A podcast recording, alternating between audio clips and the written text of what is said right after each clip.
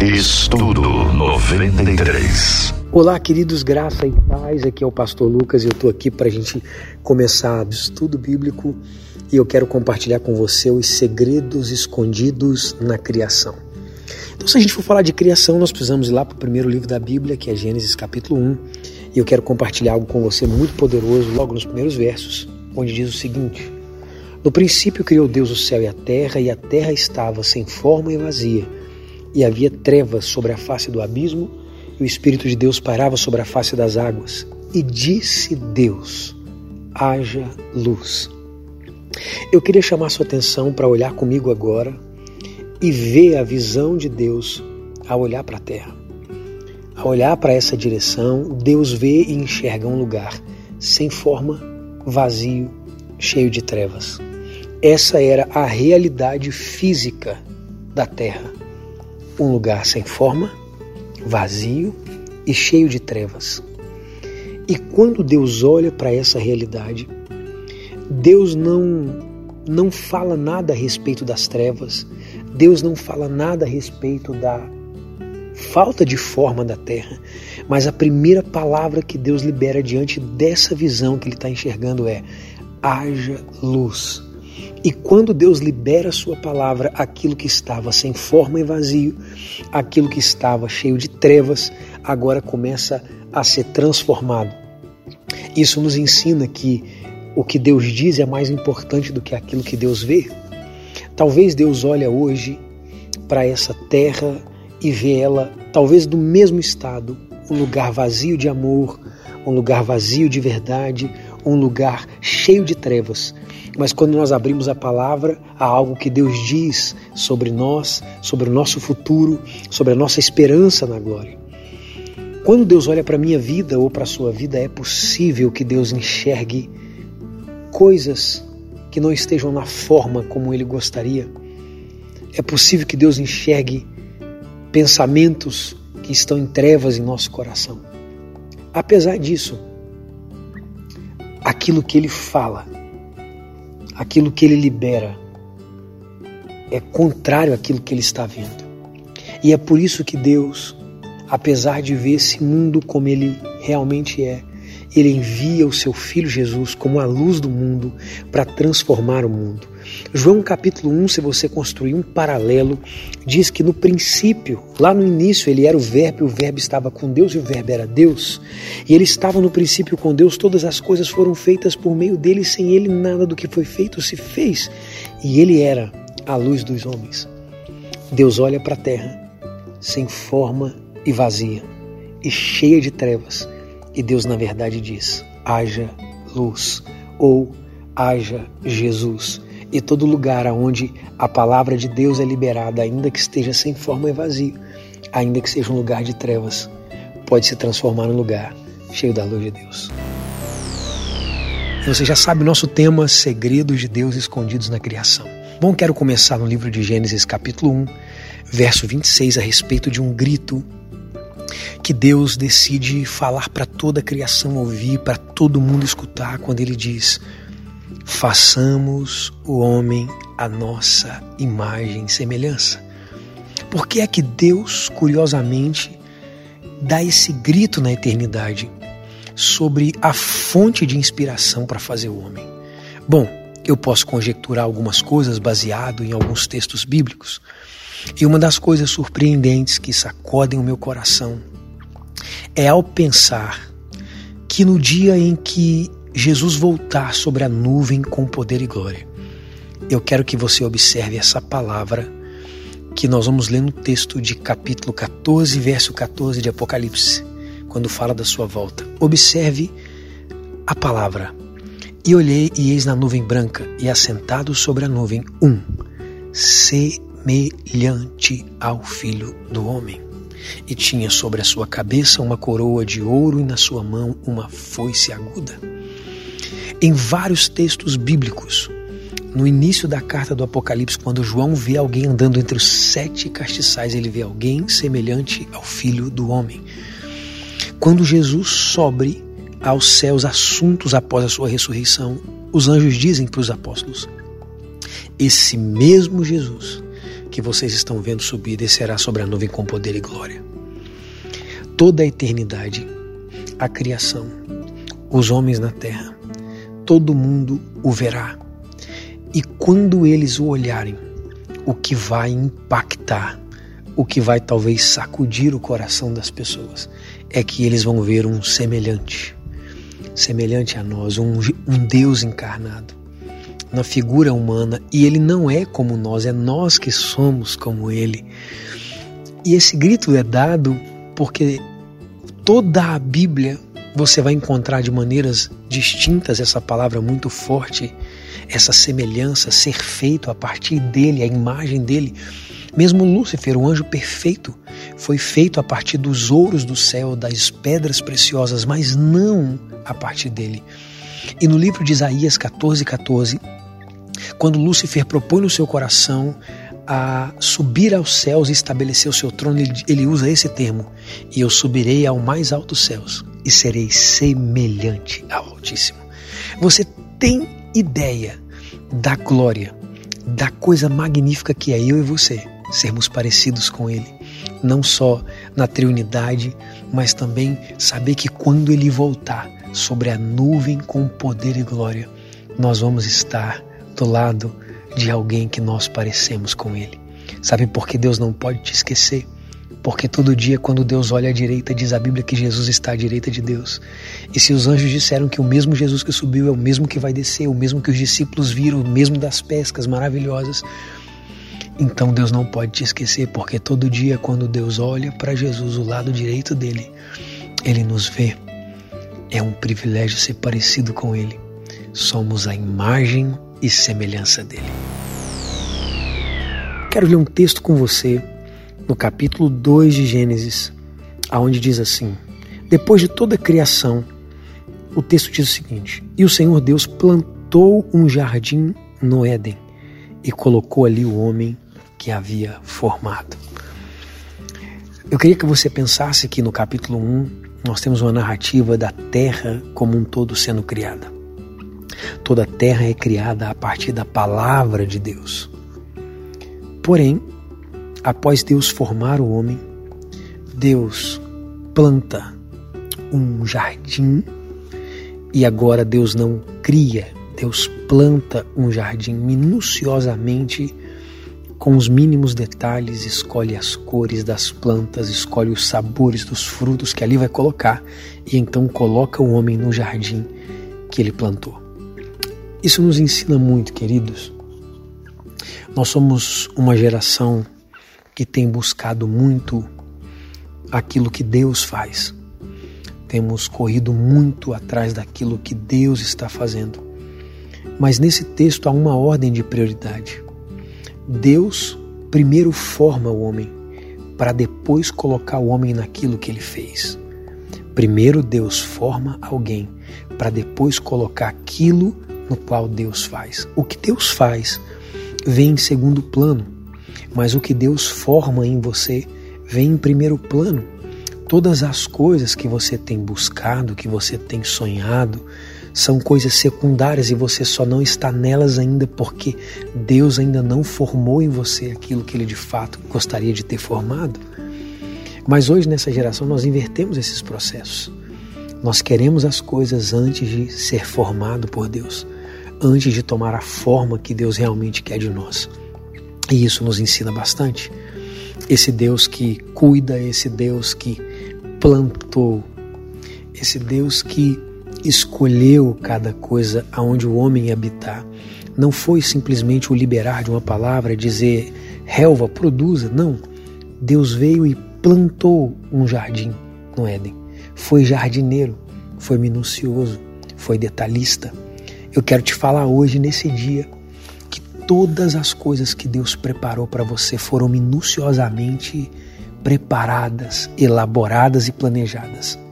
Mas Deus só vai colocar você nelas depois que Ele formar em você o caráter que Ele de fato quer formar em você. O mandamento do Éden. E eu, se eu perguntasse a você agora por um instante aí onde você está, eu queria que você me respondesse: o que Deus ordenou ao homem lá no jardim. O que, que Deus mandou o homem? Qual foi o mandamento que Deus deu no Éden a respeito das árvores que lá existiam? Eu não sei você, mas sempre quando eu prego e eu menciono essa, essa pergunta, é, as pessoas dizem: Deus disse para não comer da árvore do conhecimento do bem e do mal. E aí nós temos a imagem de um Deus restritivo, de um Deus que parece que está proibindo, de um Deus mais focado no não do que no sim. Mas eu queria te mostrar aqui claramente na ordem do texto, e o que eu gosto muito em Gênesis são os padrões bíblicos. E eu gosto muito dessa ordem aqui, ó, quando diz assim, ó, e o Senhor Deus ordenou ao homem: coma livremente de toda árvore do jardim, mas não coma da árvore do conhecimento do bem e do mal, porque no dia em que dela comer, certamente morrerá. Numa ordem de mandamentos, Deus não está dizendo não primeiro, Deus está dizendo sim. Deus está dizendo coma, Deus está dizendo desfrute e em segundo plano, Deus está dizendo: não faça. Logo, nós não temos um Deus restritivo, mas nós temos um Deus que não é, é, é, é um Deus provedor. Nós temos, na verdade, um Deus que é protetivo, que cuida do cuidado do homem, que prepara o melhor para o homem e diz: desfrute. Nós aprendemos no na aula anterior que foi Deus quem plantou o jardim no Éden, foi Deus quem escolheu as frutas, foi Deus quem gerou toda a provisão. E quando Deus cria tudo e coloca o homem lá, Deus não diz para o homem: não faça isso, não faça aquilo, não faça aquilo outro, não faça aquilo outro. Não, na verdade, Deus diz: coma livremente. Coma livremente. Eu estou te dando liberdade de um filho. Abra a geladeira, ponha o pé no sofá. E as restrições são mínimas. E é incrível, queridos, como, os, como nós, os seres humanos, nós temos uma natureza tão ruim que, diante de tanta coisa que Deus diz sim, parece que quando Deus diz não, é como se ele nunca tivesse dito sim.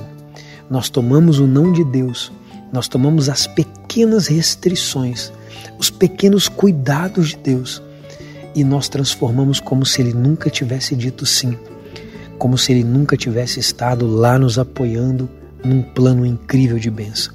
Eu queria convidar você hoje a pensar sobre isso, sobre todas as vezes que Deus disse coma, que Deus proveu, que Deus abençoou e talvez no único não que você recebeu, que você desanimou e achou que ele não estava com você, você desconsiderou todos os benefícios que ele já fez na sua história. Pense sobre isso. O primeiro mandamento de Deus é coma livremente e só depois então que ele diz não coma quero falar com você a respeito de algo muito poderoso. No livro de Gênesis, no capítulo 1, a cada dia que Deus conclui a sua criação, Deus usa a seguinte palavra: bom. Deus diz: Isso é bom. Aquilo é bom. E todos os dias Deus repete a mesma frase dizendo: É bom. Porém, quando tudo estava criado, houve uma vez que Deus disse: Isso não é bom. Sabe quando foi isso? Foi em Gênesis capítulo 2, verso 18, que diz o seguinte: E o Senhor Deus disse: Não é bom que o homem viva só. É engraçado pensar sobre isso porque Deus estava com o homem todos os dias no jardim. E apesar de Deus estar todos os dias no jardim, parece que há um tipo de companhia que Deus não quer. Não é que ele não possa. Deus não fez o homem para suprir nele esse sentimento, mas faltava algo. Então Deus cria a adjuntora do homem e a sua mulher. Eu queria chamar sua atenção para pensar na importância das pessoas que cercam a sua vida, na importância das pessoas que Deus colocou ao seu lado para você amar. Porque existem coisas que Deus não quer que você se supra nele, Existem coisas que Deus não fará por você, somente alguém ao seu lado fará. Existem sentimentos que você nunca terá por Deus como terá por alguém ao seu lado. Há um tipo de amor diferente. E Deus consegue compreender que apesar dele estar lá, havia uma solidão. Então, queridos, nós precisamos de Deus para tudo nessa vida. Mas é importante que até o próprio Deus nos fez para precisar de pessoas. Até o próprio Deus nos fez para precisar de amigos. para não andar sozinho. De tudo que Deus fez, a única coisa que Deus disse não é bom foi a ausência de alguém no Éden, uma segunda pessoa para fazer companhia para Adão. Deus não quer que você ande sozinho. Jesus já nos deu esse ensino no Novo Testamento, quando ele diz que é melhor serem dois do que um. Não é verdade? É importante você entender que Deus é tudo o que você precisa, mas Deus também te fez para precisar de pessoas. Então não é bom que você fique sozinho, não é bom que você ande sozinho, não é bom que você passe o resto da sua vida sozinho. Comece a olhar um pouco à sua volta, talvez a resposta que você está esperando vindo do alto, talvez ela está aí agora ao seu lado. Sobre esse texto de Gênesis, no capítulo 2 e no verso, a, a partir do verso 9 que diz: E o Senhor Deus fez brotar da terra toda a qualidade de árvores agradáveis à vista, boas para a alimentação. Também a árvore da vida no meio do jardim e a árvore do conhecimento do bem e do mal. É interessante como a Bíblia nos chama a atenção para o lugar geográfico onde a árvore da vida e a árvore do conhecimento do bem e do mal estão. E o texto diz que elas estão no meio do jardim. Eu quero que você olhe para essas árvores e pense que essas árvores era toda a provisão de Deus, o sustento de Deus na vida de Adão e de sua família estavam nas árvores frutíferas pelo qual Adão comia. A provisão da vida eterna estava na árvore da vida que estava no meio, no centro do jardim ao lado da árvore, que se o homem comesse, ele certamente morreria. O que me faz pensar que quando Eva está fazendo o percurso até a árvore do conhecimento do bem e do mal, quando o homem está no caminho da sua queda, antes de chegar na árvore da privação, antes de chegar na árvore da sua morte, ele passou por todas as árvores da provisão. Ele atravessou o jardim e mais interessante ainda, se essa árvore está no centro do jardim, em volta, se ele olhar para a direita, se ele olhar para a esquerda, se ele olhar para sua retaguarda, se ele olhar para sua frente, ele veria as outras árvores agradáveis à vista. Ele enxergaria a provisão de Deus ao seu redor. Mas ainda assim, no capítulo 3, nós vamos ver o homem abrindo mão de toda essa provisão ao seu redor por causa de uma árvore que Deus tinha dito não. E é assim que nós fazemos muitas vezes na vida. Antes de chegar no nosso caminho de morte, nós não chegamos do nada naquele lugar ruim, nós não chegamos do nada naquele lugar de queda e pecado. Antes de chegar lá, nós passamos por toda a bondade, por toda a provisão, por todo o amor e misericórdia de Deus. Passamos por conselhos de pessoas que nos amam, passamos por oportunidades, passamos por coisas extraordinárias mas fomos atraídos por aquilo que se tornou a nossa queda, que se tornou a nossa morte. Então, cuidado, tire os seus olhos daquilo que você não pode para enxergar tudo aquilo que Deus disse sim para você. A Bíblia nos deixa claro em Gênesis 3, verso 8. Ela mostra que no momento em que o homem peca, Deus vem no fim da tarde ela não diz o horário que o homem pecou, mas diz que Deus vem no fim da tarde. Ela nos posiciona dentro do tempo aqui.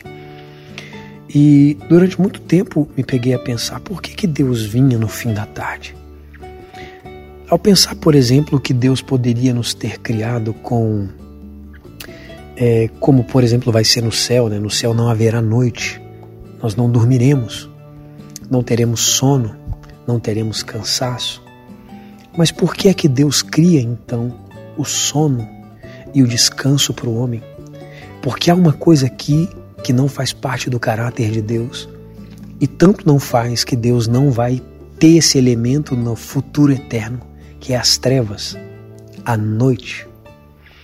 E por que então Deus vinha no fim da tarde e inclusive no final de cada versículo da criação dizia era tarde e manhã do primeiro dia? O que talvez nos faça pensar numa conjectura nas, nos, na, nos caminhos implícitos dos, dos textos, nos faça pensar que Deus colocou o sono no homem e a gente no fim da tarde a gente sente sono e quer dormir, porque há algo que antes do pecado Deus não planejava para o homem, que o homem conhecesse a noite, que o homem conhecesse as trevas. E como eu disse, confirmo, esse é tanto um plano soberano de Deus que na eternidade não haverá noite. Porque a noite ela esconde tudo que é bonito. A noite ela esconde a cor, as trevas conseguem cobrir a beleza do mar. Vai à praia durante o dia para você ver a paisagem e vai à noite, você só ouve o barulho e o mar parece até mais assustador e menos bonito. E Deus com certeza vinha no fim da tarde para fazer o homem descansar, para se despedir do homem para encontrá-lo no dia seguinte, porque Deus não queria que o homem conhecesse a noite. Assim como Deus não tem nos seus planos que você conheça aquilo que se pareça com trevas, Deus não planejou para você aquilo que se pareça com aquilo que é escuro. No entanto, que quando Deus olhou para a terra, ela estava em trevas e Deus disse: haja luz, porque Deus ama a luz. Ele disse: Eu sou a luz. A luz é parte do caráter de quem Deus é. Então eu quero te dizer hoje que nos planos de Deus, essas trevas que têm cercado você não fazem parte. Que Deus venha no sentido figurado da palavra do Espírito, que o Senhor venha na sua viração do dia e que você veja as cores do agir de Deus, mas que você durma e descansa no Senhor enquanto a noite passa, porque a alegria vem logo pela manhã. Eu acho lindo o padrão, a construção textual de Gênesis é muito lindo. Nós vamos aprender uma coisa muito poderosa hoje. Se você acompanhar na sua Bíblia, todo o capítulo 1 de Gênesis Cada vez que é mencionado o que Deus faz, o que Deus cria, o que Deus realiza, a palavra que surge é e Deus fez, e Deus criou, e Deus formou. Pode começar pelo capítulo 1, verso 1. No princípio criou Deus. E aqui nós temos revelada a divindade de Deus. Mais interessantemente, como um padrão, a partir do capítulo 2, nós temos uma nova palavra que surge e eu vou ler aqui o primeiro texto do capítulo 2, que diz: Este é o nascimento dos céus e da terra quando eles foram criados, quando o Senhor Deus fez o céu e a terra. Quero te convidar a confirmar o que estou te dizendo, porque agora uma palavra surge e essa palavra é um pronome, porque ela chama agora não só de Deus, mas tudo que realiza, tudo que faz, tudo que ordena agora está o Senhor Deus o Senhor Deus fez, o Senhor Deus ordenou. A partir do capítulo 2, toda a palavra não revela mais agora só a divindade de Deus. Quando Deus estava criando, então ele revelava só a sua divindade. Agora que Deus está governando o que criou, então ele é o Senhor das coisas, ele é o Senhor do homem, ele é o Senhor da criação. Então, a partir de agora, como que um padrão, essa palavra Senhor, o pronome Senhor, surge agora em todos os textos. E aí me faz ver algo muito poderoso. No capítulo 3, quando acontece a queda do homem, há algo poderoso que acontece aqui. Porque olha a conversa que surge entre a serpente e Eva. A serpente diz o seguinte: É assim que Deus disse: Não comerás de toda a árvore do jardim? E a mulher disse à serpente: Nós podemos comer do fruto da árvore do jardim, mas Deus disse: Do fruto da árvore do meio do jardim não comerás, porque se tocar nela certamente vai morrer. Aqui há algo muito poderoso, queridos. O primeiro pecado do homem não foi comer o fruto da árvore do conhecimento do bem e do mal, mas foi remover aquilo que a gente percebe com nitidez que a serpente não tinha. Não cria no senhorio de Deus. No capítulo 1 só havia divindade, no capítulo 2 surge a palavra Senhor Deus. Quando a serpente fala com a mulher, ela usa a palavra apenas Deus. É verdade que Deus disse? E pior, a mulher responde: É, Deus disse ela remove o senhorio. Assim como Satanás crê na divindade de Deus, mas não reconhece o seu senhorio, há muita gente nessa terra que crê na divindade de Deus, mas não reconhece o seu senhorio. Por isso anda em desobediência, por isso toca o que não deve, faz o que não deve, diz o que não deve, porque só tem o Senhor, só tem Deus como um ser criador, mas não como o Senhor das coisas. Te convido hoje a pensar sobre isso a trazer Ele como o Senhor da sua vida, o Senhor da sua história, o Senhor de tudo. Muito interessante. No livro de Gênesis, no capítulo 1, no verso 27 diz assim: Deus criou o homem à sua imagem e semelhança o criou. Macho e fêmea, algumas versões diz homem e mulher os criou. Mas espera aí, Deus não criou primeiro o homem e depois a mulher? Então deixa eu ir com você e como eu disse em outro áudio, é, eu amo o padrão dos textos de Gênesis por isso. Eu vou te mostrar aqui. Se você ler Gênesis 1, 1 está escrito: No princípio criou Deus o céu e a terra. Nós temos uma criação simultânea. Assim como no capítulo 1, no verso é, 27, Deus cria homem e mulher como que simultaneamente. Mas o que vai nos esclarecer melhor isso é que quando Deus vai narrar sobre o homem, Deus não usa a palavra criou, mas Deus usa uma outra palavra. Olha o que diz o capítulo 2 e o verso. Um, capítulo 2 e o verso 7. E o Senhor Deus formou o homem do pó da terra.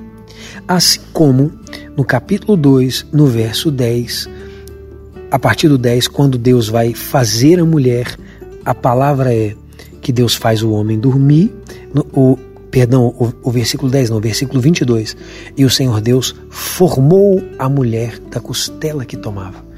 Observe que quando ele fala do céu e terra, ele usa a palavra criou. No princípio, criou Deus o céu e a terra. Quando ele fala do homem e mulher, ele diz que Deus criou macho e fêmea.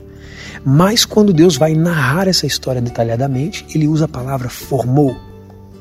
Se você pensar comigo no conceito da criação, quando alguém cria a planta de uma casa, ele não cria um plano parcial, ele cria um plano total, detalhado, completo. Mas a formação daquela casa é parcial, começa pelos alicerces, vai pelas paredes, pelas vigas, telhado e acabamento. Enfim, o que Deus está nos ensinando aqui é que quando diz que no princípio Deus criou o céu e a terra, ou que Deus criou macho e fêmea, a mulher não foi um plano extra de Deus. Na verdade, Deus já havia criado em seu plano macro, mas Deus a forma parcialmente. Isso nos faz pensar que na nossa vida, tudo aquilo que nós iremos viver já está criado, há um plano de Deus criado mas ele é formado parcialmente. É criado na sua totalidade, mas é formado parcialmente. Então eu oro para que hoje aquilo que Deus um dia criou sobre você, aquilo que Deus um dia criou sobre a sua história, possa começar a tomar forma a cada tempo que Deus determinar. Que coisas novas e poderosas aconteçam na sua vida. Não se esqueça, está tudo pronto, está tudo criado.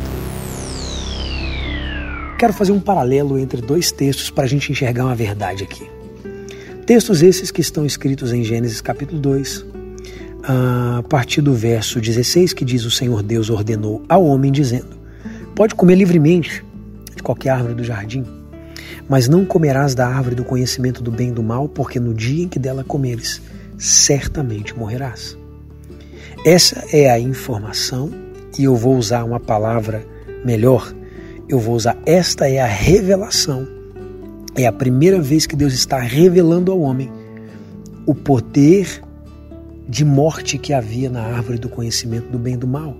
E Deus disse: Não coma dela, porque se você comer, você vai morrer. É claro que o texto é pobre, mas nas entrelinhas acredito que Deus deu cada detalhe a respeito dessa árvore. Foi revelada ao homem. Assim como nós encontramos outros padrões, quando Deus explica pela primeira vez a forma de culto, a forma de sacrificar o cordeiro, as medidas do templo, Deus sempre é detalhista, sempre dá detalhes, as medidas da arca, enfim. E eu acredito que assim foi aqui. Porém, quando Deus tem essa conversa com Adão, Eva ainda não tinha sido formada. Quando Eva é formada logo na sequência, eu quero que você observe a compreensão de Eva sobre a árvore. E o que não condiz com o que Deus disse. No capítulo 3, no verso 3, a mulher diz: Mas Deus disse: Do fruto da árvore que está no meio do jardim, não comereis dele, nem tocareis nele, para que não morrais. Ela acrescenta a. Ela agrava um pouco as coisas, dizendo que Deus disse que não podia nem tocar. É, e aqui nós temos uma coisa nas entrelinhas que nos faz pensar um pouco. a diferença entre revelação e informação. Uma palavra revelada é aquela que Deus explicou para Adão, deu os detalhes e trouxe clareza o que aquela árvore representava. Então Adão, quando tinha essa revelação, tinha uma compreensão total do que aquela árvore representava e do dano que ela podia causar. Provavelmente, como todo homem não é detalhista na hora de falar, na hora de explicar, Adão deve ter dado uma informação a Eva sobre aquela árvore. E como essa informação não é tão profunda quanto a revelação, é só uma informação, Eva repassa à serpente uma ideia errada sobre a árvore. Não, Deus diz que eu não posso nem tocar nela. Havia agravantes, havia outros. Enfim, eu queria hoje chamar a sua atenção para dizer que tem muita gente que não está provando o que deveria provar de Deus, porque não teve uma revelação de quem Deus é, mas só tem informação de quem Ele é. A informação, meu amigo, a informação, ela é um contexto não claro, não profundo. A revelação é plena, é total e é verdadeira. Eu te convido a caminhar na sua vida por revelação e não por informação, porque a informação pode ser alterada, a revelação é sempre pura. Mas vamos lá, eu deixei o melhor para o final. Eu quero ler com você Gênesis capítulo 3, a partir do verso 22 aqui é depois da queda do homem, quando o homem é expulso do jardim. Está escrito assim: Então o Senhor Deus disse: Eis que o homem se fez como um de nós, conhecendo o bem e o mal. Ora, para que não aconteça que estenda sua mão e tome também da árvore da vida, porque da árvore do conhecimento do bem e do mal ele já comeu, né? E coma e viva eternamente, o Senhor Deus o lançou fora do jardim do Éden para lavrar a terra da qual fora tomado. Sabe, as pessoas têm uma imagem de Deus de um senhorzinho de barba branca com um pedaço de pau na mão, querendo brigar com todo mundo, um velho rabugento e nervoso. É claro que a palavra expulsou o homem do jardim parece muito pesada, mas eu queria te mostrar esse texto de uma outra forma, que na verdade é óbvio, mas nem sempre o que é óbvio para um pode ser óbvio para outro. O texto diz: Deus explica por que eu vou expulsar o homem do jardim. E aqui eu quero te explicar. Porque agora o homem se tornou como um de nós, conhecedor do bem e do mal. Obviamente, quando ele conhecia só o bem, praticava só o bem, agora conhecendo o mal, ele vai vir a praticar o mal. Como o homem se tornou um pecador, violou o nosso senhorio, desobedeceu a nossa ordem, o homem não está mais no seu estado de puro, de perfeito, mas agora o homem está no seu estado de pecador. Se ele continuar no jardim, ele come da árvore que o eterniza. Que homem nós vamos eternizar? Se ele, no seu estado de pecado, se eterniza, o que é que nós estamos eternizando? Um pecador. Então Deus, quando expulsa o homem do jardim, não expulsa o homem do jardim porque está com raiva dele. Deus expulsa o homem do jardim para proteger o homem e dá ao homem uma possibilidade de, ao invés de ser pecador eterno, ser pecador temporário, porque havia um plano de redenção. Havia um plano de remissão para o homem. Imagine se hoje nós pudéssemos é, acessar essa árvore e é claro que não só as pessoas boas a acessariam, mas imagine você nós eternizando um Hitler. Imagine você nós eternizando alguém mau. Imagine você nós eternizando a violência. Não, não era isso que Deus tinha em seus planos.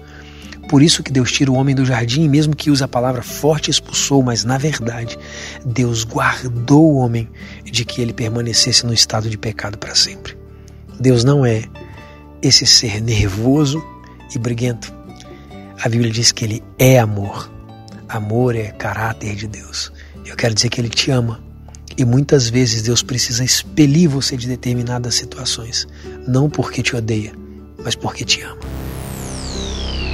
Está no capítulo 3 de Gênesis.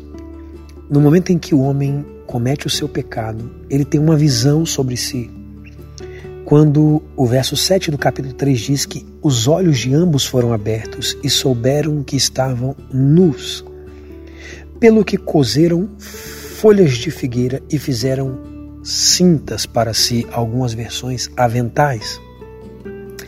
Então, quando o homem comete o seu pecado, Adão olha para sua esposa e é claro, gente, que eles já estavam nus fisicamente, mas não havia essa visão, não estava tudo é, dessa maneira. Mas quando o pecado entra, automaticamente a nudez é revelada. E a nudez ela tem um significado, a nudez é aquilo que nos expõe completamente. Sabe, quando nós estamos na nossa pureza, tudo que nós olhamos é puro, é bonito. Depois de um tempo, quando o pecado vai entrando na nossa vida, a impureza vai entrando, a gente olha para as mesmas coisas e elas continuam exatamente como estavam, mas por incrível que pareça, nós começamos a perceber os defeitos, começamos a querer cobrir algumas partes. E aqui alguns ensinamentos muito interessantes, porque eu gosto dos detalhes de Gênesis, quando diz que ele pegou folhas e fez uma cinta. Você já deve ter assistido o filme do Tarzan, né? E visto ele com aquela folhinha aqui na frente, é provavelmente o que o homem fez para cobrir a sua parte mais vergonhosa. Mas depois de toda uma conversa com Deus, de toda uma remissão, no versículo 21 diz que o Senhor Deus fez, fez vestes algumas versões diz túnicas de peles para Adão e sua mulher e os vestiu. Uau, eu gosto desse detalhe que o homem faz avental e Deus faz túnicas. O homem faz coberturas parciais para tentar cobrir a sua nudez enquanto Deus cobre totalmente. O homem tenta cobrir as suas falhas e o máximo que ele consegue é como um avental que cobre parcialmente o corpo. Mas Deus, quando cobre o homem, o veste completamente com túnica. É assim no reino do Espírito. O pecado nos expõe à nudez e quando a gente tenta esconder, a gente esconde parcialmente as nossas falibilidades. Mas o sangue de Jesus é capaz de nos cobrir totalmente e esconder os nossos pecados de maneira profunda. O Cordeiro de Deus que foi morto na cruz do Calvário, nós nos vestimos dele e por isso nós podemos nos achegar a Jesus completamente cobertos pelo sangue da nova aliança da graça. Que Deus abençoe você e lembre-se, só Deus pode te cobrir totalmente. Deus abençoe e até o nosso próximo encontro. Estudo 93.